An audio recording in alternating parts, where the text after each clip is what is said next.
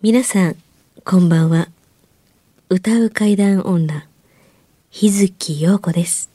怪奇レスラーならぬ怪談大好きプロレスラー、松山勘十郎です。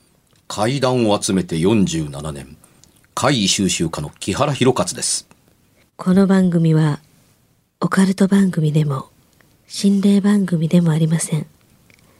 怪異収集家である作家の木原博勝さんが、実際に直接取材した実話怪談を語ります。日本で唯一の怪談専門ラジオ番組です木原さんといえばあの今や伝説の実話怪談本、新耳袋シリーズの作者でもおなじみですよね。他にも、うずしお怪談やつくも怪談といったヒットシリーズも出版されてますよね。その木原さんによるこの世のものではない話、もののけの話、不可思議な話といった実話怪談を季節に関係なく毎週聞くことができるなんて、怪談マニアにとっては夢のような話ですよね。夢どころか悪夢よりも素晴らしいことですよ。それでは、あなたが最後まで無事にお聞きできることを祈ってます。怖い水曜日、存分に味わってください。特別編の4回目にあたります、はい。神戸市にあるとある山の中にある、えー一室畳の上で、えー今回の特別編を収録していますけれども、今頃になってと思われるかもわかりませんがなぜこんなところで撮っているのだという原因の方にいよいよ最後になって登場していただきたいと思います。す。今週はじゃあゲストがいらっしゃるわけですね。ええはいお実はずっといたんですけど、すぐ近くにおうんええ、あの今回シークエンス編の最後にあの登場していただきましたそれはねこの番組の収録を一緒に立ち会って聞いていただいてなるほどこんな番組かというのが伝わればと思ってのことだったりするという嘘を言うときますね、ええええじゃあどうぞ。こんばんは。こんばんは。こんばんは。ええはお名前言えませんということでよろしいですね、はい。場所言えませんでよろしいですね。はい、見えません。はい。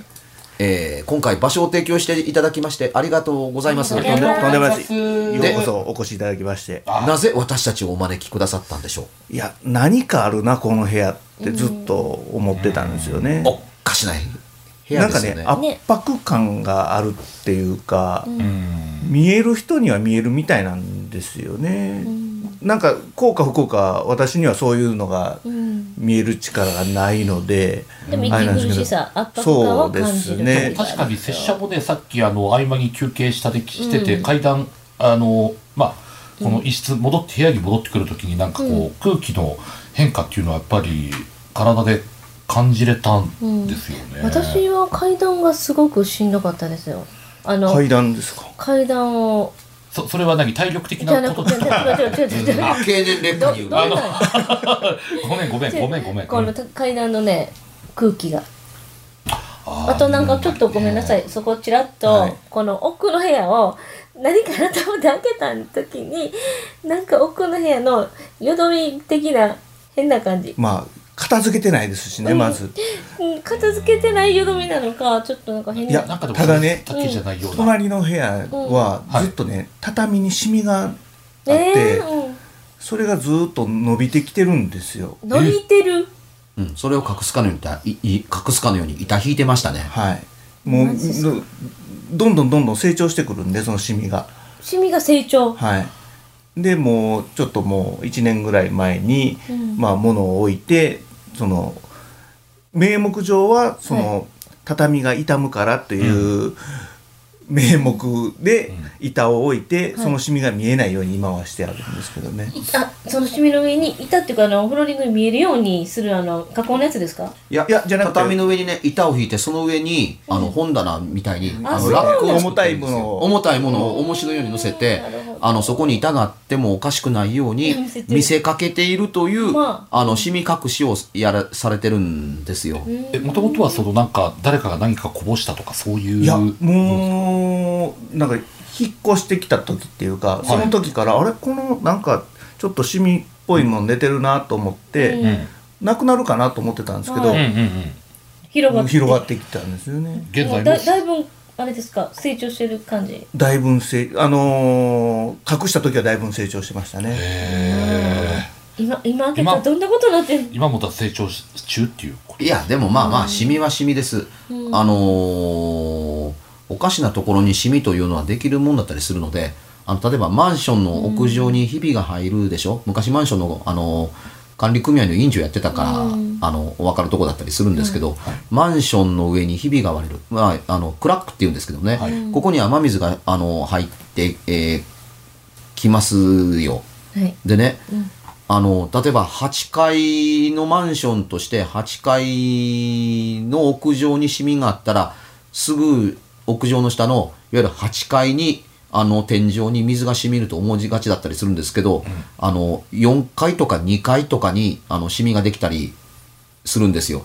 なぜこんなことが起こるのかっていうとそのクラックがそのまんま下に行くとは限らずにどんどんどんどんどんどんクラックに沿ってあのいわゆる出やすい流れを水が通ってくるので真下にシミができるとは限ってなかったりするんですね。だからあのどこでどんな形で雨水が入ってくるかどうかはわからないのでシミそのものをどうのこうのとは言わなかったりするんですけど陽子ちゃんが覗いてんと思ったその部屋のうん袋棚を見て僕はんと思いあました。の奥ですよね。奥。奥の上。でしょ？上のあの天井のそうよね。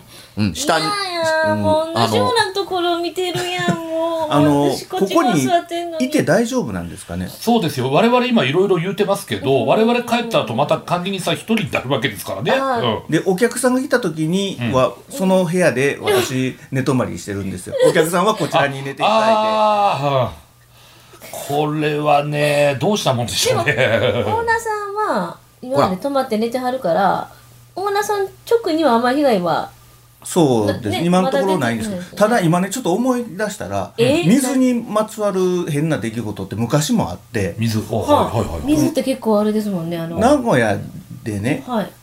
ある、まあ、し仕事してて、はい。一人暮らししてたんですよ、はいはい。そしたらユニットバスうん。のトイレの部分にすごい水たまりができてたんですよ。入居してすぐぐらいに、でもこれおかしいって管理人さん呼んで、はい。このああいう四角のとこあるでしょ？天袋のあ天天袋袋ののあうんありますね。でそこからね、滴り落ちてきてたんですよ。ポタポタそしたら上の階のなんかがあ漏らなんかね漏れてんのちゃうかなと思ってで管理人さん呼んできて「うん。ほらほらこれ漏れてるでしょ」とかって言って。で管理人さんがこう脚立かなんかであれをクッと開けたら、ドリフみたいにザバーって水が落ちてきて、えどんだでう うわーってなってで、はい。そのあれをポッと落とすと、あの四角の上にあの町金の人が持ってるようなセカンドバッグが置いてあったんですよ。自分の上の。おおで「これ君の?」とかって「いやいや引っ越してが書いてなんでそんなこと隠すんですか?」うん。みたいな話をしてて。で「いや違います」って「なこれ捨てるで」とかって捨ててもらったんですよ。い中開けてみなかあったけんかったんですやか開けたら何も入ってなかった。水しかなかったんですよ。ええうん。でうん中幅見ていって水漏れを点検してもらったけど何も漏れてないんですよ。ズブズブになってたのそのセカンドバッグだけで。ええ？でそれを捨ててもらったらうん。水漏れがなくなったんですよ。めちゃくちゃおかしい話よ。だってそんなセカンドバッグの量じゃないでしょ水。いやそんな量じゃないですよ。だっておじさんずぶ濡れになるぐらいの量やったんですよだからそのバッグから水が発しかもそ生してたのあ上上から上にあったってことは誰かが前の住んでた人かどうかわかんないですけどそこに置いたか。置いたとしたとしましょう。でもそなんので水が出るかわかんない。セカンドバッグから水が出る自体おかしいけどセカンドバッグに入るような水の量ではないというのもでしかも他のとこは濡れてないと。他のとこは濡れてない。何そのえおおかしい不可解すぎる。もうそこも1年ぐらい住んでたんですけど、まあ、特に何があったそれはわけでもないですけどちょっと木原先生に。いやご意見いただきましょう。大変興味深い話ですね、今の話でもちろんね聞いてるリスナーの皆さんも思ってて、おかしな話だらけですねっていうのは、まあ100も承知なんですけどもこのメカ話のメカニズムの中に埋もれていなかったのがね、へこみに水が溜まっていたわけではないというふうに聞こえる話のエレメントだったりするんですよ。わかりやすく言うと平らな天井の蓋開けるようなもんでしょっていうとこだったりするからバサッと塊で水が落ちてくるってそうかな？と聞いてる人みんな思うと思います。あの上からバサッと水が落ちてくるんやったらばつまり上に水たまりがなければならないわけでしょ？水たまりはへこみにたまります。え天井裏にねえーものが溜まってるとするならば、はい。まあ溜まるとすればあの砂や埃の類とまあまあ水しかなかったりします。生活で溜まるものですから、でね溜まればその重みでたわんでへこんだりするします、はい。だから見上げた段階に上になんかあるなっていうのが分かるはずなのに、蓋を開けたらバサッと水が出てきた。ということはやっぱそこにへこみがないと均一に溜まりません、え均一にいわゆる天井いっぱいに広がるというのが水やったりします、ところでね人間がパカッと蓋を開けていわゆる天井板を開けてバサーッと水が出てくるんだったんだったら、大きな謎が残ります。人がちょっとフックを外しただけで開くという天井の縁からなぜ水は漏れなかったの？だからねこれにふさわしい状況を作ろうかとするので一番ふさわしかったりするシチュエーションって、大きなビニール袋の中に水を溜めて、その中にセカンドバッグを沈めておいて天井板をパカッと外した時に針でついたみたいにプツッとついて水が一挙にバシャーッと飛び散ったらそこだけに水があって、ずぶ濡れになったセカンドバッグが出てきてそのセカンドバッグの周りに不思議なことに水が全然なかったっていう状態が後付けで発生します。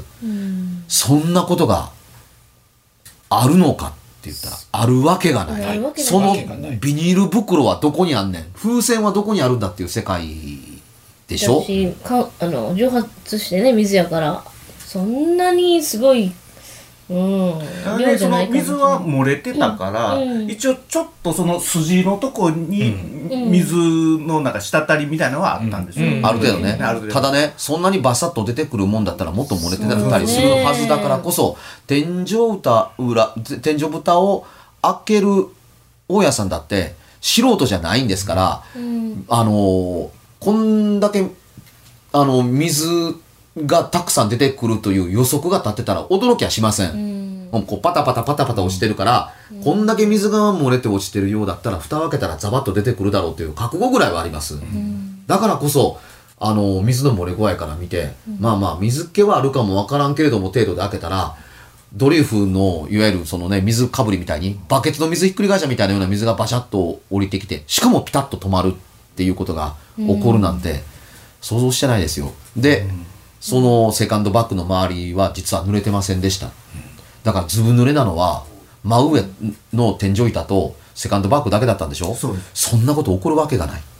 あのこれまであのたくさん話を集めてきましたけど、こんな類例のない話初めて聞いた。ねあの物理として辻褄が合うんやったらこの世の断りと全然合わへんやんかそうですね。っていう話になる、今のでふんわり説明できできるでしたかのように聞こえてるだけどだけだけど、同じ結果を作り出すんだったらこんな仕掛けがいるよねっていう話してるけどそれビニール袋だとか風船みたいなものなしでどうやってやるのって言ったら、どうやったらできんねやろそんなことっていうふうに、あの思うもん。でそのセカンドバッグ多分元は金が入ってたんでしょうきっと。へそくりのように。で引っ越しの時に金は持ってってセカンドバッグは残していったんでしょうねっていうう気がふんわりするんですけどね、そのお金銀行から下ろしてきた帯で締められた金ではない由緒のようわからん金が入ってたん違うのかなと。思わんでもないですね。そんなとこに隠さなくていいわね普通のセカンドまあまあ建物自体も結構ね、曰く付きの建後で聞くとね、なんかもともとはホテルかなんかやったらしいんですよ。はい。でホテルが営業をやめて、分譲マンションになって、まあ各部屋で大家さんが違うと、ただフロントみたいなのがまだ残ってて、おう鍵とかはそのフロントに渡すようなシステムやったんですよ。大変なマンションやね。だからなんか帰ってきたらはい。702ですとかみたいなことを言うと鍵が出てきここはて本当にホテルみたいですね。そうですね。だからもうまあ単身赴任だったんで当時は、はいはいはもう全部冷蔵庫もついてるテレビもついてる本当ホテルの一室みたいな感じの部屋だったんですよ。うーん。でなんかね変なぼやもすごく多かったんですよね。そそのぼや。1年ぐらいしか住んでるのに2回ぐらいぼやあったんですよ。へえまあ古きゃショートが起こりやすいという解解釈はまあしやすかったりはあのするんですけどね。その建物今もあるんですか？人も住んでおられる。はい。この間もたまたまちょっと仕事で名古屋行った時に、あ懐かしいなと思って前通りましたね。あったんだはい。その水の話は不思議すぎますわ。いいですね。うん。それ何階でしたなんか4階か5階やったと思うんですね。マンション自体は8階とかもうちょっと高かったと思うんですけどね。それ水をかぶった大家さんめちゃビビってたっしょ？そうです。な怖い？ななんやこれ？な。なんかその怖いっていう感じじゃなくてそれこそなんかこうドッキリにあったような、うん。反響的には、あもうもうむしろオーナーさんがなんか仕掛けたドッキリちゃうかぐらいの。いやそこまではないですけどなんか。そのね水って汚い水だったのかそんなと覚えてます？いやいい質問だね。匂いとかはなかったですね。だからそのなんかこう服が茶色になったりとかそういうのではなかったですよね。ではない。うん。へえ。いやそれは汚い水であるべきですよ。本だって。天井裏ですよだって。その通り、ね。うん。だから、あのーいいいわゆるその、えー、ほこりや、いや、まあ、土ぼこり的なほこりを水で溶かしたような、うん。雑巾の絞ったようなだとか、うんうんそう、サビの浮いてる水でないと、天井裏ですそれはついつまが合わんでしょうっていうふうに。思わんでもない。うん。だってそのまあそのトイレの部分にずっと水漏れがあったんですけども、それも別にサビがあったわけでもなくただ単になんかああの水が漏れ蛇口のなんかパッキンが弱くて水が漏れてるみたいな感じの濡れ方やったんですよね。いやー下水であれ浄水であれ天井の裏に溜まった水はね、うん。まああの例外なく汚いんですよ。うん。うん、あのいわゆる溜まった結果汚水になるわけですから、だから匂いもすれば汚れてもいるのにあのびっくりする程度で済むという綺麗な水ってえどういうことなんていうとなるほどセカンドバッグに水が溜まってりゃっていう、あの状況にしかならないんだけれどもセカンドバッグの中に水がいつまでも溜まってんのかっていうのとセカンドバッグの容積をはるかに超える水の量であったというのと話が合わない。もちろんセカンドバなんでやねッグはもうびちょびちょのぐちゃぐちゃぐじゅぐじゅのままもうそのゴミ袋を入れて開け何もないな開けてもなかったですね。うん、そんなねホテルを改造してマンションにしましたっていうものが未だ残ってるなんてびっくりだ。しかも。それもね。そこにはそれだけじゃないかもしれませんね。まだ何かね。ねあるかもしれませんね、でそんなあのオーナーさんが住んでおられるというのがこの場所なんで呼んでいただきました、はい。この番組知っててくださってありがとうございます。ありがとうございます。喜んで飛んできました、ね出張収録っていいねっていう あの令和最初のシークエンスでしたね。すごいなんかね気分転換にもちょっとねなってなんかすごいいいですよね、ええ、で、あのー途中からなんですけれども、あのーさっきね、いや、隣の部屋の天袋がおかしかったみたいな話をした部屋に、途中から、あのー動画のカメラを仕掛けさせていただきました。はい。今、ドアピシッと閉じてあるとね、はい、と、あのーは撮れてるもんなら撮れてないんやらよく,、よくわからなかったりするんですけども、あのーカメラの方が、あのー助っ人で助けに来てくださったのでですね。あの仕掛けることができました。この方後のあの別冊の方の新収録の方に、あの登場してちょっとお話伺いたいなと思いますそうですねいろいろお聞きしたいここの建物とは何の関係もないんですけれども、はい。あのカメラの方あの日月陽子ちゃんの妖怪日月陽子のお友達ということなので、わざわざ妖怪ってつけんでんあのわざわざつけたね今ね。そうわざわざ。親切のためにつけてんで。え？日月陽子を知らない人間のためにカメラ向こう置いたじゃないですか、はい。はい。それかここの空気ちょっと楽になってません。なんでそんなことがわかるんですか？いやななんかこう圧迫するもんがなくてなんか向こうに集中してるような気がするんですよ。マジっすか、なん。となくななんんか、まかあ、ようこっちは結構ような感じになって。いうでその雰囲気が。多いしねなんか、なんかどんどんどんどんなんか今すごい喋ってても楽ですもんね、うん楽になりました。うん。うん、あの収録の最中にカメラを仕掛けなければならないから当然の所作なんですけど、あのードアを開けました。うん。開けましたね。でだからねこっちに人が集まって話を延々やっているから陽がここに集まってて向こうは一方的に陰になって、まあ分かりやすい説明で言うと、あの均一化が図れなくなってったんですどんどん。いやこっちがどんどん暖かくなって向こうはどんどん冷たくなったという言い方をしますね、で一旦ドアを開けると何が起こるかというと暖かいのと冷たいのが混じり合ったので、はい。均一化になったんですよっていう風になった体とよく似てたりするのでふんわりと軽くなったんだと思うんですっていう感想は、まあ合ってるでしょうね。気持ちの表現から言うと、あの重いものが軽くなりました。確かに空気が和んで柔らかくなったという気がするっていうのと始めた時はあのディレクターとこの3人とオーナーさんとの4人でしたけども1人人間が途中で混ざって増えた。カメラマンの方があの入ってこられたっていうのと扉を開けたという形で気が変わったっていうことはあるでしょうね。これ、うん。収録が終わった後揺り返しが来るかもしれないので再び全部が陰に戻りますから元の状況よりもちょっと下がるので今晩ここで寝られるんですか？どうしようかな帰ろうかな。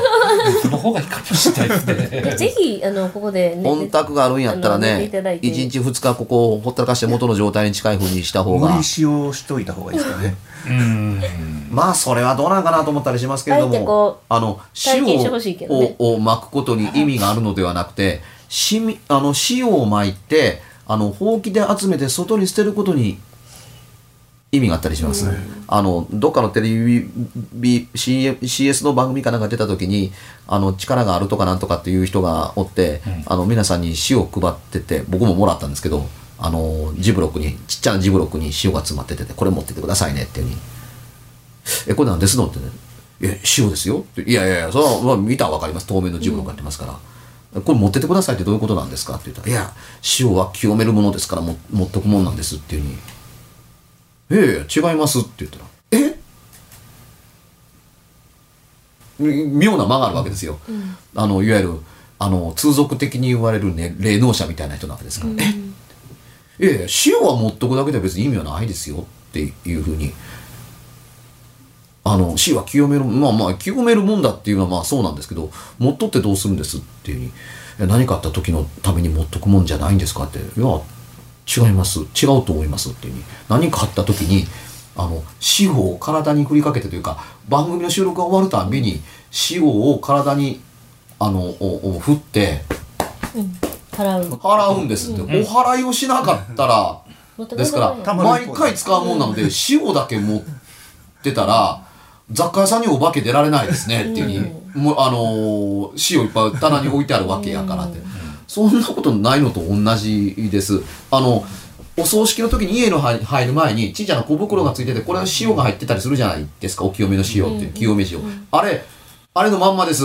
ピッとあの切って塩を体にいにあの振ってあの払う、うん、これつまり塩にまとわらせてあの汚れをまとわらせて落とす。払うわけですよだから塩さえ持ってたらいいとか盛り塩さえしてればいいっていうのってちょっとちゃいますというふうに思うところだったりするんですけど塩をももも身につけてさえいればいいのだっていうのってまあ昭和が作った怪談本の概念ですよね。はいだからあの新耳袋では県民様とコラボしてあのきあの清めの塩ををあのお分けしてたりしますけれどもこれはね守り袋に入っているから、あの守りの塩なんですけれどもいざという時何かあった時にこれを開けて、中の塩を出して振って払ってくれというために渡してるんですよ、つまり使ってくださいっていうふうに、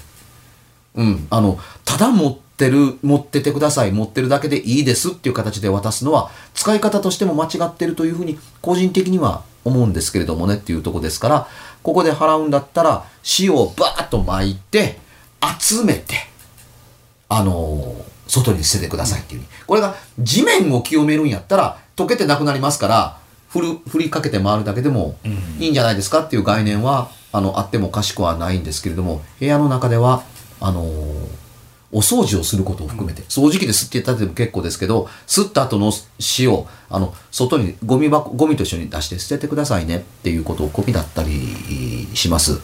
うん、ただ塩を巻けばいいだけでなんとかなるみたいなことだけふんわり思われるのってもう平成のように捨ててええ概念ちゃうんかなと思ったりするんですけどね、昭和から持ち越されて。平成になくなることがなかった概念ですからもう令和に持ち込むことないですよっていうふうに思うところありなんですけどねあの昭和に作られたあの怪談本の中にいろいろ詰め込まれたもののこれはそうするもんなんだっていう常識化して定着したのが平成でした。うん、ちょっと変わってええことを呼び寄せたいな、ですね。いや、本当。えー今回オーナーさんのおかげであの1ヶ月にわたり畳編といいますか、あのラジオ関西脱出編というのを、あのお送りすることができました。もちろんねよそ様の部屋に勝手にトカとかガリカンで撮ってるというような、あのーねあの部屋ジャックものではなくて、はい。えー何か気配があってここ住みにくいんですね、ここ住むとこちゃいますよどう見てもっていうところで、えー収録させていただいたんですけども、案外変わったこと起こらんかったね。うん、後では聞いてどうなってるかですけど、ね、カメラとね。うん、そうですね。うん、今うん回ってる。わからい。ないだけでね、うん、なんかあったら、あの次回のあの新収録の時に、こんなことがありましたな。いやうんちょっと時間短かったので何もありませんでした、はい。い、ずれにせよ結果のご報告はできるのではないかなと思うところです。番組では1回216円でダウンロードできる別冊怪談ラジオを販売しております。ちょっと普通の地上波のラジオでは放送できない僕の体験を、あの、語っています。二度と本の形でまとめるつもりのない話が入っていますので、ぜひお聞きになってくださればと。どうやったら帰るの？詳しくは、ラジオ関西の怪談ラジオのホームページをご覧になって、ぜひともお買い求めいただければと思います。今夜はいかがでしたでしょうか？何もなければいいんですが。え？ちょっと、あなたの城、誰ですか？番組ではお便りや感想のほか、あなたが体験した怖い話や、あなたが聞いた身近な人の不思議な体験、また怖い写真や曰く因縁のあるものなどもお待ちしています。メールの宛先は、階段アットマーク jocr.jp k-a-i-d-a-n アットマーク jocr.jp ファックスは078-361-0005 078-361-0005おはがきは郵便番号650-8580ラジオ関西階段ラジオ怖い水曜日まで。ぜひ、本物の怖い話を私に教えてください。お相手は、歌う階段女、日月陽子と、怪談大好きプロレスラー松山勘十郎と、そして、階段を集めて47年。木原博一でした。それではまた来週、お耳にかかりましょう。この一週間、あなたが無事でありますように。